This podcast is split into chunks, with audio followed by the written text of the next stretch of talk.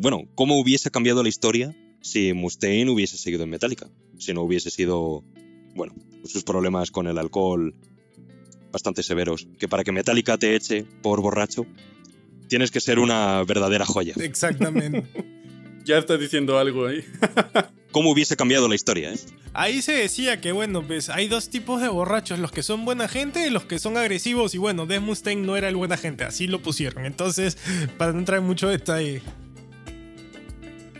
Bueno, hola a todos y a todas. Estamos en un episodio muy especial en el podcast de 8000 kilómetros yo soy Javier Montero, estoy aquí acompañado de, mis amigos Eric y Luis. Buenas, de Puro, de puro metalero, de puro metalero hoy en día, ¿no?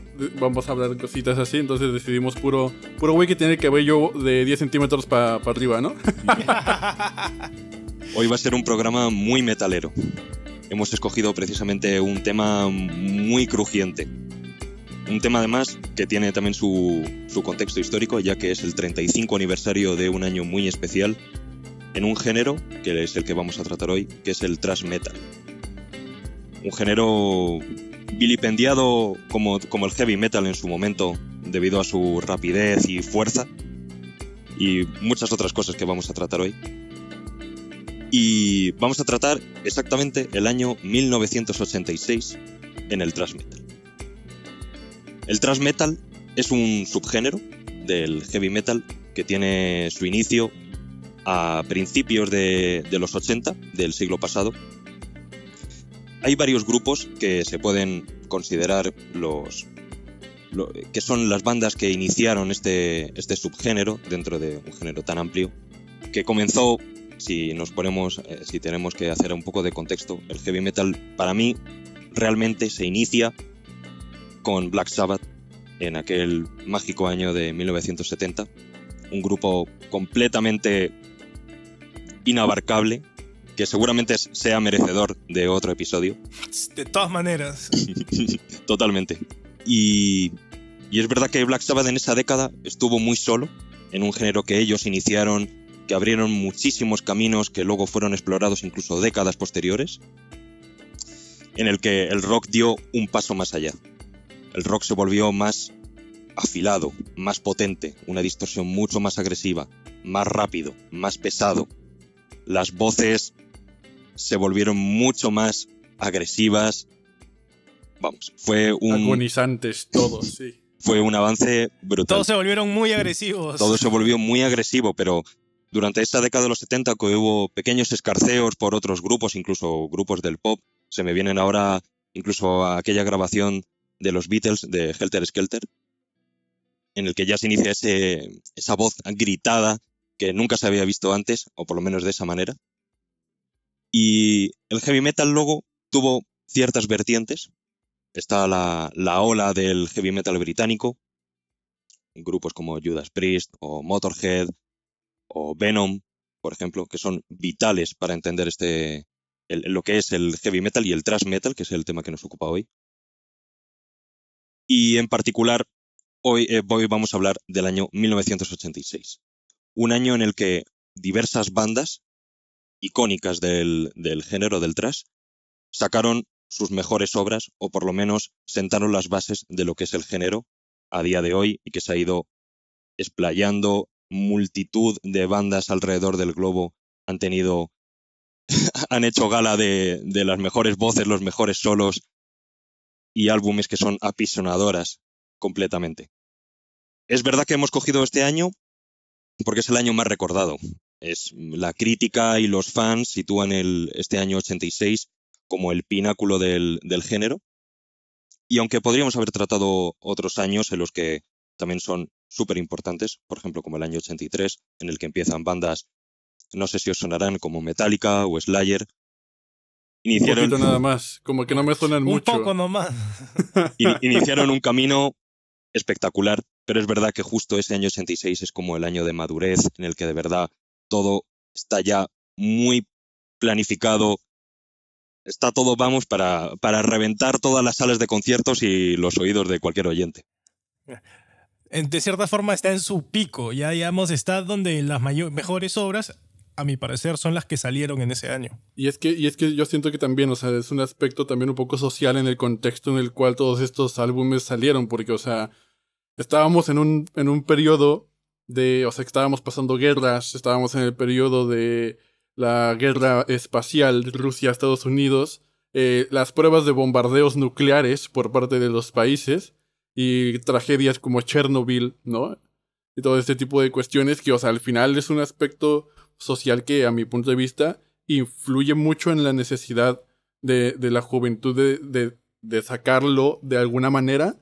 Y, o sea, ustedes, los que, los que han escuchado el trash metal, o sea, saben lo que emana y no habría otra como manera más propia de poder, de poder expresar semejante eh, situación social que estábamos pasando en ese momento, ¿no? Totalmente, es pura rabia.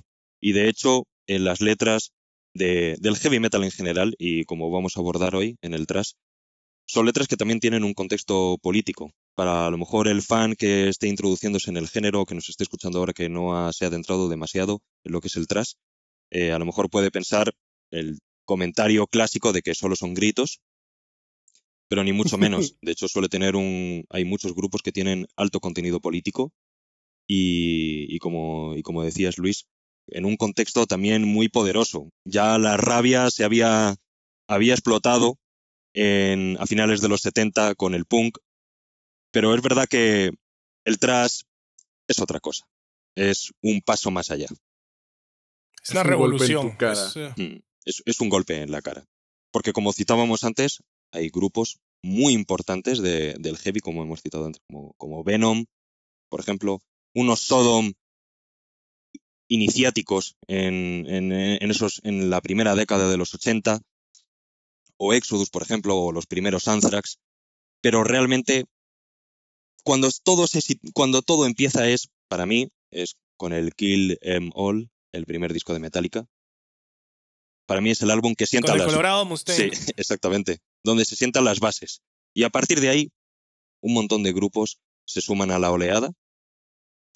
Y, bueno, hemos, hemos, seleccionado unas joyas que a lo mejor no son los mejores discos de, del género, eh, porque es un género inabar inabarcable que ha tenido un recorrido durante décadas, pero sin duda si tenemos que hacer un programa sobre detrás, estos discos tienen que estar incluidos. Sí o sí. Y tal vez no sean los mejores discos o los favoritos de algunas personas. Tal vez algunas personas discrepen con nosotros que tal vez no resalten tanto, pero yo creo que ya estando de acuerdo contigo lo que dice Javier, este es el año donde se reventó y se hizo la revolución en lo que fue el thrash guitarrazo metal. Totalmente. De hecho, en la lista previa que hicimos al programa de todos los álbumes que salieron en el 86, era una lista de, de 25 discos Iban a tener que escuchar un episodio de 24 horas o algo así. Por supuesto, y como no es nuestra intención tampoco, vamos a tratar un poco, bueno, si queréis empezamos y podemos hablar. Yo tengo, yo tengo una recomendación y es que empecemos hablando del tercer disco de Slayer, el Raining Blood. Uf. Un disco capital y si yo creo que es el mejor disco para empezar este programa. Yo creo de, que yo, el yo, mejor disco de, de, los que hemos elegido de la noche ya estás comenzando de frente con, con, la, con la pata en, al alto. en mi opinión, sí, sí, aquí en mi opinión es de los discos que vamos a tratar hoy y posiblemente del género, es mi preferido. Es el disco que más he escuchado. El disco que más sentimientos me ha logrado sacar. Me lo he puesto en cualquier tipo de situaciones, cuando estoy alegre, cuando estoy enfadado, cuando estoy triste. Nunca falla. Son 27 minutos de puro trash, de pura potencia, es un volcán en, en, erupción. Fue el tope de Kerry King, en mi opinión. Yo creo que después de eso han sacado una que otra buena canción, han seguido su carrera musical y artística, pero a ese álbum nada le... Digamos, yo creo que más de una vez que se acabó esa gira y sin, después yo creo que Kerry King se quedó sin ideas. Ya todo lo puso en media hora y ya hasta se le cayó el pelo. Ya hasta ya se le fue leer las ideas. Totalmente. Para, para mí este es el... O sea, y es mi opinión, pero es el para mí el álbum más puro del trash metal que, que existe hoy en día. O sea, que se ha hecho a la fecha porque es brutal, es directo, es honesto. No tiene descanso alguno, es rápido. Y es el disco que hace que tu mamá se espante de lo que estás escuchando cuando lo pones por primera vez. O sea, si no tienes esta reacción por parte de tu mamá, de tu abuela, es no es trash. Y, y Slayer te, te provoca esto, o sea, con el simple hecho de imaginarse de que la primera letra, la primer, los- el primer verso de este disco es Auschwitz, The Meaning of Pain. claro. No, o sea, sabes que se viene algo denso, fuerte, y que no, o sea, no, hay, no, va, no va a haber derecho a réplica en este aspecto. Y más aún, no, o sea, antes del primer beso hay un grito de sirena que sientes que alguien, alguien está muriendo. Entonces, ya sabes que esa agresividad que viene, y eso es los primeros 30 segundos, ya, wow. O sea, es- cuando ya vienen al interludio con el riff turun, tu, tu, tu, tu, turun, y le meten un cambio total, ahí es cuando la cosa se pone seria. Totalmente de acuerdo. Es una declaración de intenciones en toda regla. Empieza la canción, como decís, con el grito. Es, es- es un grito histórico, completamente de Tom Araya. Es un grito eh, espeluznante. Y justo como, como también cintabais, que empezaba con Auschwitz, The Meaning of Death, ya sabes que, bueno, pues tú te vas a embarcar en una aventura de eso, una media hora que va a ser muy intensa, no va a haber ningún tipo de descanso, bueno, ahora citaremos un poco los pequeños descansos que tiene el disco, que son microsegundos en los que la música para instantáneamente, pero para que Kerry King entre con un solo que te deja completamente destruido. Y no solamente eso, era la combinación como banda, porque Dave Lombardo en la batería es una bestia. O sea, esos redobles que le meten la batería, que es esas, esos power, esos este, power blast que hace, todas las cosas que se mete ese loco. Y Jeff Hanneman, que en paz descanse, tremendo guitarrista que entre él y Kerry King fueron los que hacen esa dupla, porque Kerry King solo... O sea, yo tengo ahí mi opinión personal sobre él, pero creo que solo no aporta tanto como si estuviera con él. O sea, yo creo que él es el James Hetfield para ese Kirk Hammett, ya que vamos a hablar después de Metallica. Exactamente. Por citar un, poco de contexto, Slayer es una banda que, bueno, vamos a hablar principalmente de bandas californianas, porque es verdad que el thrash tiene su, un, un germen tremendo, es en, en la costa oeste de Estados Unidos, en, California precisamente, y Slayer ya venía dando que hablar con dos discos tremendos, el, el Hell Awaits y el Show No Mercy, dos discos tremendos, muy potentes, ya se sabía perfectamente lo que era Slayer, y, pero es verdad que este año, en el 86, se sacan este disco, pero también tiene una explicación. Slayer en sus dos discos anteriores ya mostraban toda esa potencia, pero deciden un, movimiento muy arriesgado, mm, a mí me parece una locura cuando lo ves en el contexto, que es contar con Rick Rubin como productor.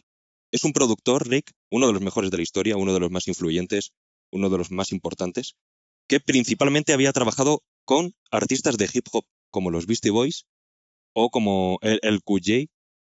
Y claro, es una decisión muy atrevida que un grupo de heavy metal, tal y como estaba el género asentado en ese momento, decidiese trabajar con Rick, es una auténtica pasada. Para mí eso es como mm, la, la gota que colma el vaso.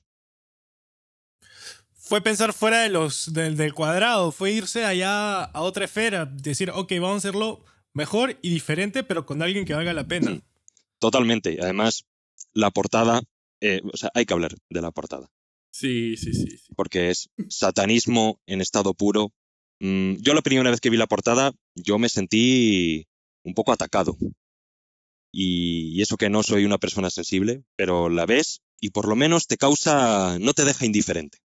Porque ves mucha sangre, ves mm, mm, escenas muy trágicas, Simbolismos. Mucho simbolismo. este tipo, Sí. Es- hay, hay de todo. Eh, Luego cada uno puede dar su interpretación, pero hay satanismo, hay empalamientos, hay cosas terribles. Es, es literal, literalmente la descripción gráfica de lo que ellos se imaginaron de lo que sería un reino lleno de sangre. O sea, y, imagínate tú adentrarte a un reino de este estilo que te están describiendo a lo largo del disco, a lo largo del disco con todas las canciones, con la portada en mano. Entiendes por qué la portada es así. O sea, no podría haber un arcoiris en ese momento ahí en, dibujado. O conejitos o flores. Claro, claro. Eso no, no, Además, es, es muy importante esta portada porque cuánta escenografía, imaginario colectivo dentro del género eh, empezó a partir de ahí. Porque es verdad que estamos hablando que en los 70, 80 no era tan fácil sacar una portada como esta y no ser censurado en todos los países del mundo. Bueno, Iron Maiden son los campeones de tener este, las mejores portadas y siendo este, también a la vez este, controversiales. Totalmente, pero que cruzasen la raya como esta, como, como esta portada, esto ya es un paso más allá. Y eso, Iron Maiden ya se, ya se atrevía, ¿no? A sacar... Bueno, creo que la más brava de todas, si no me equivoco, es la de Mayhem. Mm, La, la que tiene el álbum, eh, yo creo que esa para mí es la más fuerte de todas. sin- esa le gana a Slayer a todas. Sí, totalmente. Ya está- es verdad que estamos en una competición de a ver quién es más macabro. Y, y ya ser el líder en esa categoría es, bueno, a ver quién, quién es más burro, porque, Sí, sí, a ver quién hace tanto Sí. salvajismo. claro, claro. Y, y si nos ponemos a hablar, por ejemplo, de las portadas de muchos grupos de Brutal Death, por ejemplo, son portadas sí. espantosas. Vamos, a- a- son terroríficas. Pero sí, este, este, este disco es que, bueno, como hemos comentado, menos de media hora, apabullante, es una tormenta perfecta, que tiene un Una inicio. inyección de adrenalina. Claro, claro, es una inyección de adrenalina. Tiene un inicio, que es Angel of Death, la, una canción espectacular, y tiene ese broche del disco que es Raining Blood, que son las dos canciones más largas del disco. Todas las canciones duran aproximadamente dos minutos, alguna menos, alguna un pelín más. Y tanto Angel of Death y Raining Blood, la primera y la última, son las canciones más largas, las que tienen un mayor desarrollo, eh, que tienen bueno, una estructura un poco más compleja, a priori, porque el resto del disco es entrar en una bacanal de solos trepidantes mm, que no sabes por dónde te van a salir. A mí, la- yo cada vez que lo escucho, y mira que me lo he escuchado veces, estoy escuchando a lo largo del disco y de repente te aparece el solo y, y- y te, y te revienta, o aparece Dave Lombardo y, te machaca, el, eh, Tom Araya cantando, gritando sin parar, mm, no hay descanso. O sea, los pequeños descansos que hay en el disco son para coger un poco de aire y que siga la tormenta. Y es una tormenta bien fuerte, ¿ah? Porque ese Raining Blood, uff, parece que estuvieras corriendo sobre, sobre lava. Totalmente. Y luego es verdad que Slayer han tenido una carrera muy larga. eh, pero es verdad, bueno, hay- es- eso ya es un poco más discutible si a lo mejor alguno de los álbumes que, que sacaron después, como el Soul of Heaven, por ejemplo, es un grandísimo disco, o el Simpsons in the Abyss, son grandísimos discos también. Pero este disco es el, la cima, la cima de la banda, no sé qué pensaréis. Sí, yo, yo, yo, yo opino lo mismo. O sea, desde el, desde el primer segundo en el que pones play a ese disco, o sea, a diferencia, por ejemplo, de los otros que vamos a platicar más adelante, este disco no, no te presenta como, o no te pone en ambiente, por así decirlo. Es luego, luego un, ah, un golpe que no te espera, o sea, no te prepara, no estás preparado alguno, porque antes de eso hay silencio. Nada más, que todo esto todo afuera, te pones los audífonos, te pones eh, las bocinas y empieza, empieza el, el trayecto. Y a mí lo que me gusta mucho es como, por ejemplo, la, eh, Raining Blood, la canción, es por así decirlo, como tú acabas de decir, Javi, que es como de las más largas, y es por el intro que tiene, ¿no? Porque es un intro que es como la pausa más larga que encontramos en, en el disco. Pero es una pausa muy peculiar, es una pausa como que yo siento que es como... Como que ahí sí te ponen el mood y te, como que te va susurrando al oído. Prepárate para lo que te... Es, para es que un viene. ritual. El ritual Sí, perfecto para, o sea, para ya terminar de machacarte en el suelo. Cuando estás en el mar y se empieza a ir el, y se empieza a ir y se empieza a ir y después viene un tsunami y te revuelca con el con el riff matador de Kerry King. Uno de los momentos, posiblemente el inicio de Raining Blood, uno de los momentos más importantes de, de la historia del heavy metal. Sí, de todas maneras. Miren, yo de, del Raining Blood, yo no soy muy fan de Slayer ni de su música, me parecen que son buenos, los respeto. Me gustan las canciones este álbum, me parece el mejor de todos los que han hecho ellos. No me parece el mejor del, del, capítulo de hoy, así que vamos a debatir de eso después. Pero creo que sí fue una gran contribución a lo que fue su carrera, porque en base a eso, yo siento que lo que trataron de hacer después fue algo que hizo Maiden, seguir su fórmula de cómo seguir sus canciones, ya, ya encontraron cómo hacerlas, ya saben cómo estructurarlas y siguieron esa fórmula y la siguieron repitiendo. Tal vez le cambiaron el tono a sus guitarras, tal vez hicieron una cosa diferente por ahí, pero ya no, ya no se veía que salieron con mayor creatividad. O sea, si escuchas el primer álbum y escuchas Black Magic, ahí te das cuenta que hay algo que está crudo, que se está formando. Acá ya notas ese nivel de madurez. Que eso es lo que más, ya me gustó, lo que rescato más de este álbum. Completamente. En el Show No Mercy, por ejemplo, el primer disco, es, se nota eso, la esencia, que bien crudo de lo que era la banda en esos inicios en los que todo era nuevo y intentabas como a ver quién ponía la guitarra con más distorsión o más o quién gritaba más. Y en cambio, justo en el Raining Blood es la culminación, la madurez de toda esa esencia que tenía Slayer. Y es verdad que luego siguieron sacando grandes álbumes, innumerables directos y giras mm, que son muy remarcables, pero en este disco fue en el que se coronaron. Se coronaron como los reyes, junto con otras bandas, por supuesto. Para que lo escuchen todos. Sin duda. celebren este 35 aniversario. Yo discrepo, pero igual. Sin duda. Es, pero bueno, es un disco apto para, para cualquier oyente que quiera que su alma se atormente, que cuando tienes esa rabia acumulada, incluso alguno que quiera, bueno, que esté un poco sediento de sangre, o, o simplemente quiera música muy directa. No hay rodeos en este álbum. Y que pongan la de Epidemic, que ahorita está perfecto en el contexto que estamos viviendo. Totalmente. Así que, bueno, una vez terminado de hablar de este disco, yo creo que podemos pasar a. Bueno, yo creo que. Es que sí, si no tenemos. Es que tenemos que hablar de este disco. Que es también el. Bueno, ¿qué, decir? Del Master of Puppets de, de Metallica. Uf. ¿Qué decir? Ahora sí estamos hablando. Aquí, ya con esto Eric tuvo una reacción en su cuerpo que no podemos describir, pero. un disco capital. Un disco capital en todos los sentidos, tanto en la banda como para el género y para la historia de la música sin duda. Y acá pasa algo similar a lo que pasó con Slayer, porque en el Kill Em All y en el Ride Lightning Metallica está encontrando su sonido, y aparte ese despego de Mustaine y traer a Kirk Hammett para hacer sus primeros dos álbumes, ahí están formándose como sonistas porque Dave Mustaine contribuyó muchísimo en el Kill Em All y no se le reconoce tanto. Colorado, yo te apoyo, yo sé que tú pusiste ahí todos los buenos riffs y este ahí cuando en el Master of Puppets, ya cuando Cliff se puso la batuta dijo, muchachos, vamos a hacer las cosas bien, hasta se trajeron al productor Fleming, que es...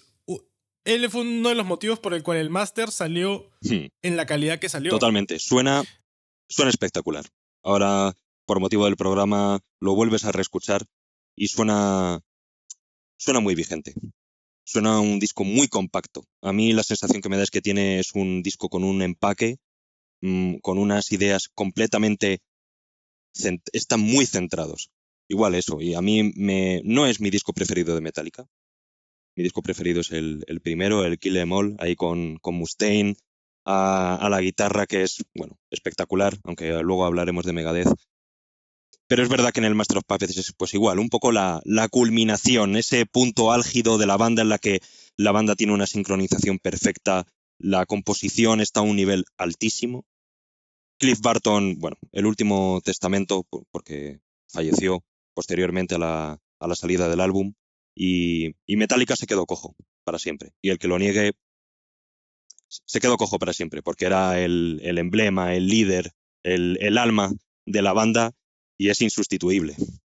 Decían que era un guitarrista que tocaba el bajo, ¿no? O sea, de tan. De tan porque nadie había hecho lo que él en el género, en el heavy, con un bajo ahí y los riffs que sacaban eran dignos de un guitarrista prodigio, pero verlo en un bajo eléctrico, o sea, es...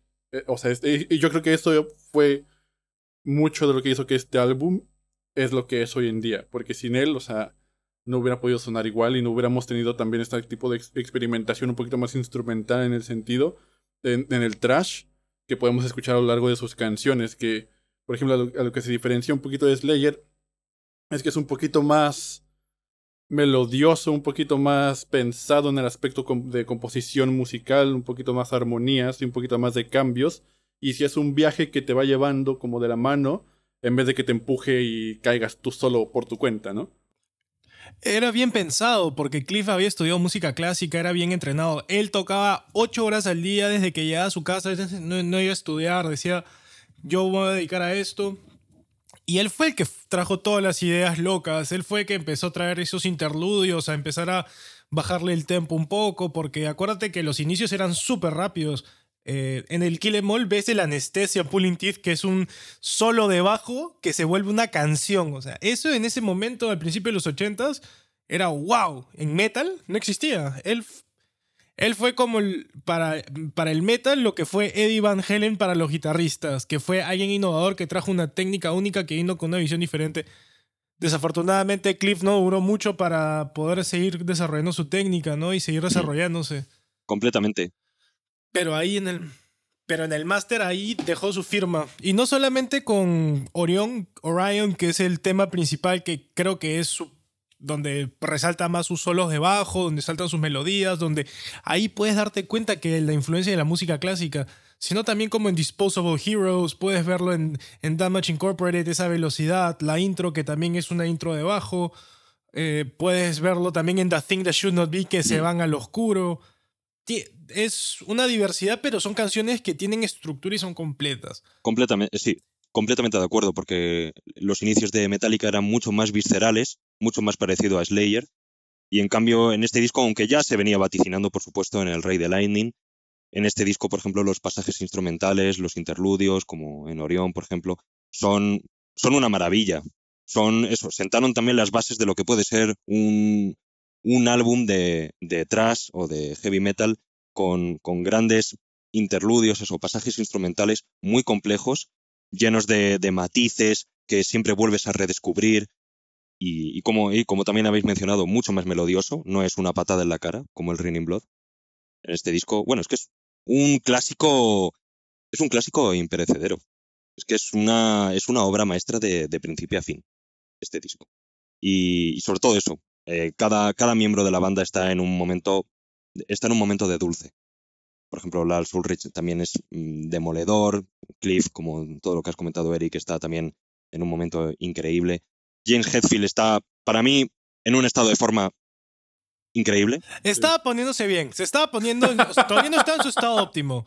Es que yo sí creo que cuando ya fue la época del Black Album y del Load Reload, él llegó en su madurez vocal y en su madurez como músico, llegó a su tope, donde recibió clases de canto en el Black Album. Yo creo que ahí fue donde fue su tope, pero ahí donde lo estás mencionando, está encaminándose. Es como un león, ya, era un, un león joven, pues ya estaba cazando, ya sabía moverse, pero todavía no era esa gacela que nadie lo para, que se podía comer a todos con sus rugidos, pues todavía no puede.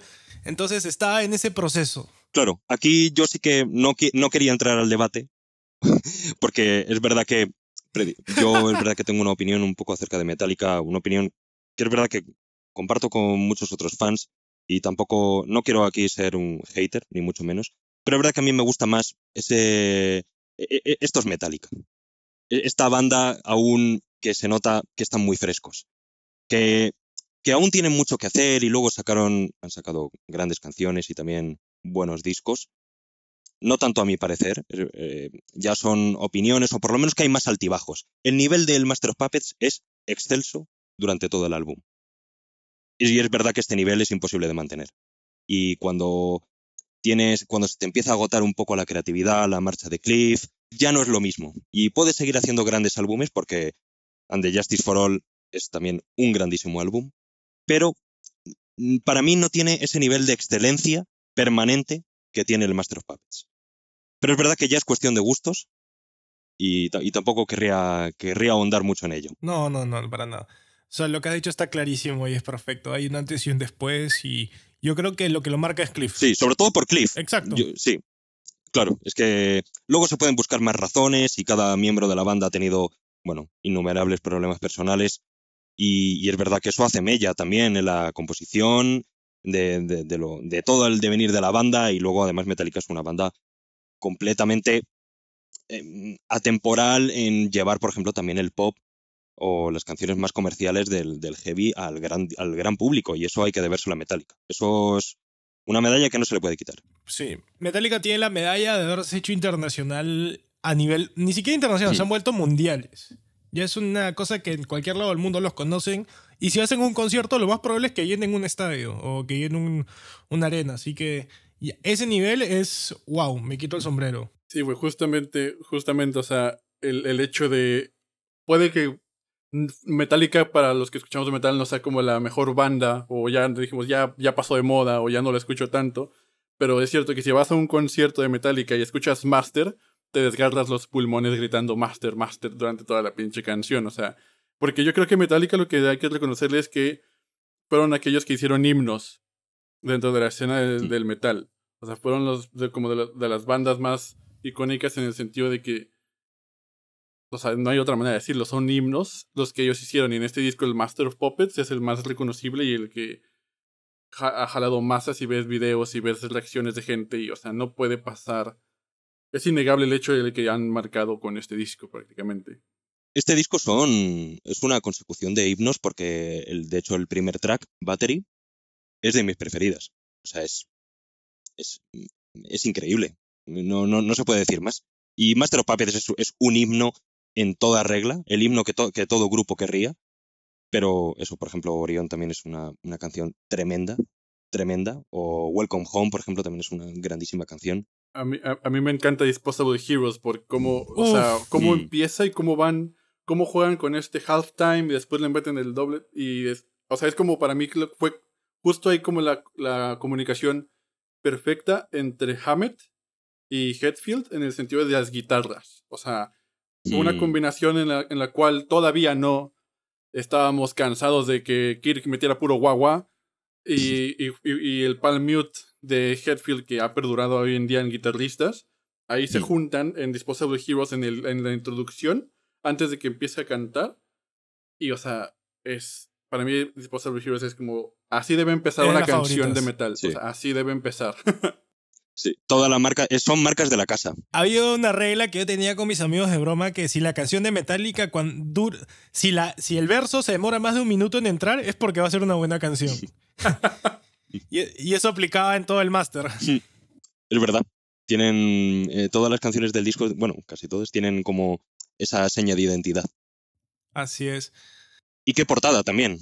Ya que hemos mencionado la portada de, del Raining Blood, la portada de Master of Puppets es, bueno, Hipnotizante. Tú la ves y es, me lo quiero, no sé qué es, pero me atrae, me llama la atención. Lo quiero escuchar, lo quiero ver qué hay. posiblemente, lanzo aquí la pregunta, ¿la camiseta de Heavy más vendida con la imagen del Master of Puppets? ¿Me viene a la cabeza?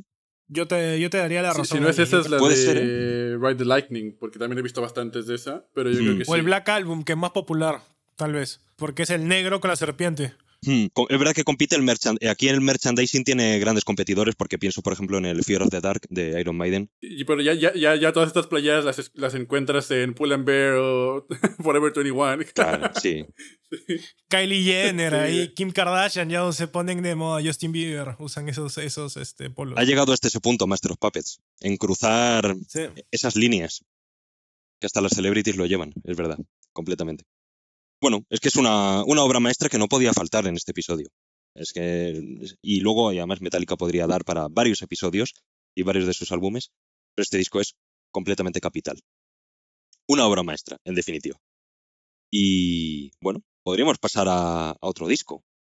Yo creo que, ya que hemos estado hablando de Metallica, ¿por qué no hablar de Megadeth? Del que se fue.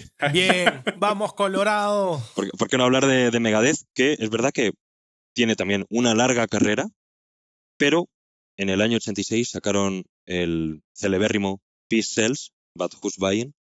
Para mí, no es el mejor disco de la, de la banda, porque el Rust in Peace es, es descomunal, es, un, es, es insuperable, posiblemente, en la carrera de Megadeth.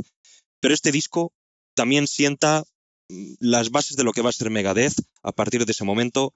Dave Mustaine también a un nivel estratosférico. Y aquí realmente llegó Megadeth a poner la, vamos, a poner los papeles sobre la mesa y decir, aquí estamos nosotros y hay que tener en cuenta, muy en cuenta, lo que vamos a hacer. Y acá, Javier, hay una cosa muy importante, porque en el Killing Is My Business, donde se notaba toda la ira de Dave Mustaine, todos esos riffs rápidos, apresivos, la calidad de producción fue malísima porque no había presupuesto y en el Peace Sales hubo una mejor calidad, por eso también hay una... O sea, no solamente la percepción de la banda inicial, porque hasta la- el cover del álbum, del Killing Is My Business, este, era una calavera así como si hubiera sido un juguete que lo hubieras modificado y le tomabas una foto. Y ya se, se vio, digamos, como si subieron un gran escalón cuando sacaron este segundo álbum. Solo para poner un poco de contexto en Mustaine. Y todavía estaba más molesto y más agresivo porque había salido el Kill Em All que tenía las canciones que él había escrito y que, y que él no quería que salgan. Entonces, más ira para el Colorado para que el Pixel salga bien rojo y bien potente. Completamente. El primer disco de Megadeth se siente, se siente imperfecto. Se siente la ira de Mustaine, aún no está muy cohesionada la, la, banda. Se nota que es un buen disco, hay que admitirlo, pero aún le faltaba ese siguiente paso. Para mí suena como a capricho, un poco. El primer disco yo le diría así, para mí suena como a capricho de Mustaine, de, ah, pues voy a hacer yo esto, pum, tomen. Claro, en este disco el, sonido es que es más sofisticado, es, mm, está más cuidado, la agresividad está mucho más controlada. Sigue estando, pero ya dentro de unos límites, ya mm, teniéndolo todo mucho más serio, mucho más compacto. Y Dave tenía su papel de ser este guitarra rítmica y voz más fijo, porque en el, en el Killing is My Business él tocaba la gran mayoría solos, la cantidad de voces era más gritos, y él supuestamente no iba a cantar, pero ya en el Pixels él ya lo sabía. Yo voy a ser el que va a cantar en, esta, en este álbum, yo voy a ser vocalista y su enfoque también hasta de cómo escribir cambió, le dio más este, libertad a Chris Poland para que pueda hacer sus solos. Por eso también se nota mucho, este, mucha influencia de jazz de Garth Samuelson y de Chris Poland, porque ellos eran bien jazzeros. Sí, es que, bueno, y yo quería, aunque son obviedades, en realidad, lo, lo que voy a decir, pero cuando uno tiene 14, 15 años y quiere tocar la guitarra o quiere aprender y quiere tocar metal, lo que tiene que hacer es fijarse en cómo toca Mustaine es el mejor tutorial. Puedes utilizar, puedes también mirar, por ejemplo, la guitarra rítmica de Hetfield, también de Metallica, es, es también perfecta. Pero si tú quieres solear, si tú quieres aprender a hacer buenos solos de metal, Mustaine es tu hombre. Es uno de los mejores guitarristas, que sin duda ha dado el género. Y además tiene también una parte muy importante, que también lo tenía el Master of Puppets, que es el apartado lírico en, el, en la composición.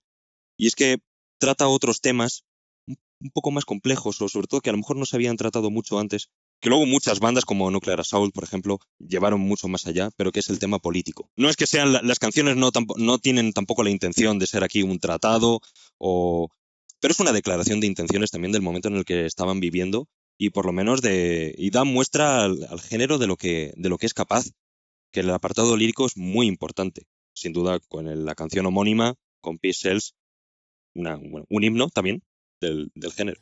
Y también tocaba mucho el tema de la muerte, el satanismo, por ejemplo, The Conjuring, Devil's Island, este, también Wake Up Dead. Tocaba esos temas que en, en esa época eran tabú, eran delicados, en, eh, justamente en los 80 en California. En una sociedad además tan conservadora como, como la americana en ese momento, eh, con el periodo de Ronald Reagan, que, que ya tuvieron, ese gobierno ya tuvo muchos problemas con con muchos artistas por, por el contenido de las letras que, bueno, visto en perspectiva, eh, no se entiende porque ahora mismo estamos en una época de, libertad de expresión mucho más avanzada, eh, mucho más institucionalizada a lo largo del planeta, pero en ese momento en Estados Unidos esos temas no estaban, no estaban tan bien vistos y había represalias. Y, una cosa interesante de este álbum, Javier, es que este es el último álbum donde Chris Poland y Gar Samuelson tocan con Dave Mustaine, porque después ya cambia la alineación, graban el So Far So Good y después viene el Rust in Peace y esa es la alineación legendaria donde está Marty Friedman y Nick Mensa, que en paz descanse, que fue la que llevó a Dave Mustaine al éxito. Así que e, eso es un dato curioso de este álbum también, que fue el último donde estuvieron estos dos titanes para mí, para mí algo muy, muy importante, o sea, que, que, que recalco y que reconoce mi oído luego, luego, a comparación de otros discos de trash, es, es el groove que tiene este disco. Porque en los otros discos yo siento que, o sea, quieres mover tu cráneo y reventarte la cabeza contra una pared, pero aquí, si tú escuchas los riffs, escuchas todo, no solamente quieres mover la cabeza, sino también mueves el hombrito de repente cuando lo estás escuchando. Y es este grupo, o sea, y, es este jugueteo del bajo. Tan, tan, tan, tan, tan, tan, tan, tan, tan, todo eso. Y todos los bajos que tiene ahí Effelson a lo largo del disco le dan como un toque diferente que no es tan cuadrado en el sentido taca, taca, taca, taca, corchea, corchea, corchea, semicorchea, semicorchea, semicorchea, una síncopa por ahí, acentos en diferentes lugares en los que no están acostumbrados a escuchar mucho en los discos de trash, porque es Mm. puro 1, 2, 3, 4. Y para mí eso es lo que hace que resalte eh, este disco de Megadeth, por así decirlo, el, el groove, como, como tal, intrínseco en todas las canciones. Es verdad que Megadeth siempre. Es verdad que seguramente en el Rust in Peace es donde sale más a flor todos estos detalles eh, a nivel de, de composición o, por ejemplo, de, de complejidad rítmica. O por lo menos más variando del, del 4x4. Y, y es verdad que a nivel compositivo es mucho más, mucho más interesante. Eh, si quieres buscar un poco más allá, si quieres la pisonadora, ya tienes al Raining Blood. Pero Megadeth siempre tiene como ese, ese paso, e- ese, ese punto más allá en el que se nota que hay una hay mentes pensantes detrás de detrás de cada canción y son canciones con mucho trabajo y muy pensadas. Son grandes obras. Creo que mm, luego Megadeth llega a eso, en todos estos detalles es cuando llega a su a su cumbre, pero aquí por eso este disco lo hemos escogido porque es mm, muy importante para la banda. De todas maneras, y aparte, Dave Mustaine, bueno, Megadeth es una de las pocas bandas que si tú ves los créditos de las canciones, en todas dice Dave Mustaine. En todas las canciones, Dave Mustaine, Dave Mustaine, Dave Mustaine, Dave Mustaine, Dave Mustaine. Sí, Hay otra que tal vez este, Da- David Ellefson se mete y aporta algo, pero todas es Sí. él. Ahí te das cuenta que él es el mastermind de los riffs, él es el que viene con todo, él es el motor. completamente, es el líder absoluto. De hecho, creó Megadeth so- solo por eso, para, para ser él el líder y demostrar que, que merece su sitio. Fue, es verdad que, bueno, ¿cómo hubiese cambiado la historia si Mustaine hubiese seguido en Metallica? Si no hubiese sido, bueno, sus problemas con el alcohol bastante severos. Que para que Metallica te eche por borracho, tienes que ser una verdadera joya. Exactamente. Ya estás diciendo algo ahí. ¿Cómo hubiese cambiado la historia? eh? Ahí se decía que, bueno, pues hay dos tipos de borrachos, los que son buena gente y los que son agresivos. Y bueno, Mustaine no era el buena gente, así lo pusieron. Entonces, para no entrar en mucho detalle. Claro. Y bueno, esto, y realmente estos son los tres discos más importantes, pero luego podemos pasar, por ejemplo, aunque sea más, un poco más resumidamente, a, a otro, una, un- una escena súper importante en el thrash, eh, también completamente imprescindible, que es el thrash metal alemán. Hay varios grupos, también podría dar para otro episodio, que son eh, Destruction, Creator, Sodom. Y nos vamos a centrar en, en Creator, que ese año sacan el Pleasure to Kill. Un disco igual, igual de apabullante, por ejemplo, que el Raining Blood. Es, yo creo que de los discos que hemos mencionado, el que más se parece, porque es una, una, una pisonadora. Una, es una avalancha que se te viene a, a la cara, también con un, sonido muy crudo, es muy violento. Mm, Los solos también son muy, técnic- muy técnicos, muy agresivo durante toda la escucha. También incluso tiene unos pequeños tintes de death, de death metal, que también, se- también es un poco, yo creo que la, un poco la escena de, de Alemania, que también se ve mucho en Sodom, que es muy black, muy death, es muy pesado, es muy pesado. Es que no se puede decir más veces, porque, porque Creator es también pues, una banda capital y este Pleasure to Kill tampoco te deja indiferente cuando te lo escuchas. Justo ahorita que, estabas mencionando toda esta. Porque, o sea, Creator, las bandas alemanas. Y yo miré un poquito más allá de del metal europeo como tal. Yo siento que el trash alemán puso las bases para el death metal. Y de que después, este, inclusive en bandas más contemporáneas de death, de deathcore, de death melódico, hoy en día lo estamos escuchando y se nota demasiado la influencia en bandas suecas, en Ark Enemy, en In Flames, o ya un poquito más del Dead, que sería como Decide. O sea, que, o sea, se nota que tienen escuela de trash euro, de trash alemán. O sea, se Sí. les escuchan los riffs porque es diferente al, al metal californiano que estábamos comentando. No sé, tiene algo, tiene una oscuridad, algo. un- Oscuridad, tal cual. un no sé qué, o sea, un algo, un no sé qué ahí, pero que sí se nota y que, causa- y que pusieron tendencia e influenciaron en el metal que hoy en día se está haciendo todavía. Es lo que tiene Europa, eh, que también lo ha mostrado en un, montón de géneros, y también Alemania en particular. Y es, como comentas, se nota que tiene esa diferencia respecto al, al thrash americano o incluso al heavy metal eh, británico. El, el thrash alemán es, es, una pasada. Mm, hay innumerables mm, discos de los, grupos que hemos citado y más, por supuesto. Pero se nota esa oscuridad, es casi cerebral, mm, tan visceral. Y, Creator, bueno, yo desde el primer momento que escuché este, este Pleasure to Kill, yo de hecho no recuerdo, mm, es, es, un disco que yo lo concibo como un 1. Yo le doy al play y tiene que terminar.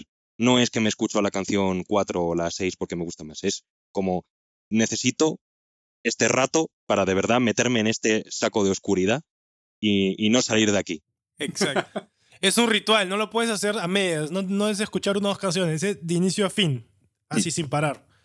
Y en buenos parlantes. A mí, me, a mí me encanta el intro de este disco. El intro de este disco es genial. El coro, el coro que tiene con los niñitos, las voces, es, o sea, qué tan macabro, qué tan, qué tan oscuro tienes que ser para simular un coro eclesiástico con niños y que ese sea el intro de tu disco y llamarlo el coro de los malditos, ¿no? The Choir of the Damned. Es like como, güey, dámelo ya. O sea, quiero, quiero escucharlo. Quiero, quiero ver cómo se escucha este pedo. Totalmente. Se hacen de rogar y luego, justo cuando ya te lo ponen la guinda, ahí ya es cuando entran y ya no paran. Ahí sí, eh, aquí sí que no hay descanso tampoco. Sí, es, es igual de un trash puro que, que, te, que te cagas, o sea. Totalmente. Daría para otro episodio el, el trash alemán. Y ya por, y por citar también, es que claro, esto podría ser interminable. También podríamos citar un disco que a mí también es un disco que yo he querido, que he querido traer aquí a colación, eh, también de otra banda californiana, que es Dark Angel. Y es un disco también, o sea, lo admito, es, es algo ya mm, completamente subjetivo. he, querido traer este disco porque es verdad que hay muchísimos y puedes coger discos de, de un montón de bandas pero Dark Angel también tiene ese sonido sucio, que se parece mucho al Pleasure to Kill en cuanto al nivel de producción. A mí cada vez me gusta menos, porque es verdad que a nivel de mezcla es muy caótico, es a veces como un muro de guitarras con distorsión en el que a veces no se puede diferenciar, no es como el Master of Puppets, por ejemplo, que tiene una producción increíble, en el que todos los matices están eh, perfectamente identificables. En cambio, el Dark Angel, pero cuando quieres oscuridad, cuando quieres buena oscuridad pero dentro del trash, mm, este disco, el Darkness Descends, también del año 86, es un disco que cuando, si ya te has iniciado un poco en el trash y has escuchado pues los discos de, Slayer, de Metallica o de Testament o de Exodus, por ejemplo, o de Anthrax, que también no lo hemos podido traer porque Anthrax curiosamente no sacó ningún disco en este año, una pena. Y Exodus tampoco. Y Exodus tampoco, si no los hubiese entrado seguramente. Pero este, este grupo Dark Angel es eh, también, eso como hemos mencionado, una banda californiana que se sacaron este disco un poco de la manga. Eh, son un poco los underdogs de este programa, un poco infravalorados. Y, y, es verdad que aunque tengo una producción así, pues un poco repetitiva, que no tienes, no tienes tantos eso, no puedes eh, apreciar tantos esos detalles, esos matices, pero es desgarrador es una voz que sale de ultratumba, y nunca mejor dicho por la portada, y, y ya te, te embulles en, en, esta amalgama de, de, brutalidad, de velocidad, de, de, rabia. Incluso suena un poco primitivo, en mi opinión. suena como estos primeros discos de, de black metal. Suena muy crudo, muy crudo. Sí, o sea, para mí, o sea, para es como le debieron de haber puesto un limiter a, la mezcla en la batería porque el doble bombo se escucha que está clipeando mm. casi casi todo, todo, el, todo el álbum que lo estuve escuchando. Otra vez, o sea, porque tuve que, o sea, tuve que reescuchar estos discos para, para poder recordar lo que estaba sintiendo, pero también logro rescatar el hecho de que en aspectos de producción también tienen como ciertas joyitas, por ejemplo, hay unas partes en donde usan a la perfección la reverb porque tienes la, la batería en la cara todo el tiempo, o sea, todo el tiempo aquí, aquí, enfrente, enfrente, enfrente, y, y de repente escuchas las guitarras atrás. Cosa que es como, ¿por qué? No, no es como, no debería ser como un poquito al revés, o no sería como una mezcla en medio de los dos, pero aquí escuchas en ciertas partes la guitarra atrás y para mí eso, o sea, cerré los ojos y me hizo sentir en, en, en, el, en el inframundo completamente. O sea, imagínate esto de alguien que te está madreando con un, con un martillo la cara y después ahí a lo lejos escuchas un riff que, que, te está rompiendo los huesos. y te, y te transforma en esta atmósfera, sí, un poco cruda, pero que aún así logra darte esta como perspectiva, esta visión y te transporta a un mundo de, de oscuridad donde, bueno, no hay escapatoria prácticamente. Tal cual. Así es, eso es lo que estamos buscando, que no haya escapatoria en la oscuridad. Es de, es de mencionar una de las canciones del disco, para mí la mejor, que es The Burning of Sodom. Yo la primera vez que la escuché me quedé perplejo. Perplejo porque yo ya, bueno, sí, me había adentrado bastante en el género y había escuchado pues, los grandes discos y, lo- y los grandes grupos, pero cuando escuché The Burning of Sodom por primera vez, dije, madre mía, que, que es vertiginoso. Es, mm, no, no sabes qué hacer, no, no, no, no puedes parar. Es una sensación mm, mágica, que es por lo que, eh, por este tipo de sensaciones es por lo que escuchamos música y nos emocionamos. Es el fiel reflejo de lo, de lo que es el tras. Velocidad, rabia, mm, completamente libre.